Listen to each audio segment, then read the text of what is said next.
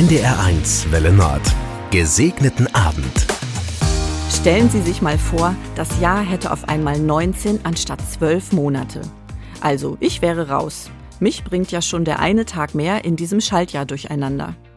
Dabei leben direkt um uns herum viele Menschen, die ganz andere Zeitrechnungen und Jahreszyklen kennen.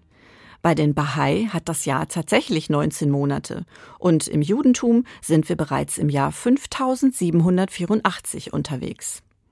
Da merke ich, wie wenig ich über die Zeitrechnungen und Jahresfeste meiner Mitmenschen, die aus anderen Kulturen kommen, eigentlich weiß. Aber damit ist jetzt Schluss. Ich habe mir einen interreligiösen Kalender gekauft. Mit so einem Kalender kann ich die Feste und Feiertage verschiedener Religionsgruppen kennenlernen, auch kulinarisch, was ich besonders spannend finde. Wie wäre es zum Beispiel mit Pongal, einem Gericht der Hindus zum Erntedankfest im Januar? Es besteht aus einer Art Milchreis, den man absichtlich überkochen lässt und damit symbolisch die überschäumende Freude feiert, dass es genug Sonne, Energie und Leben gibt. Im Frühjahr feiern die Hindus das Holi-Fest.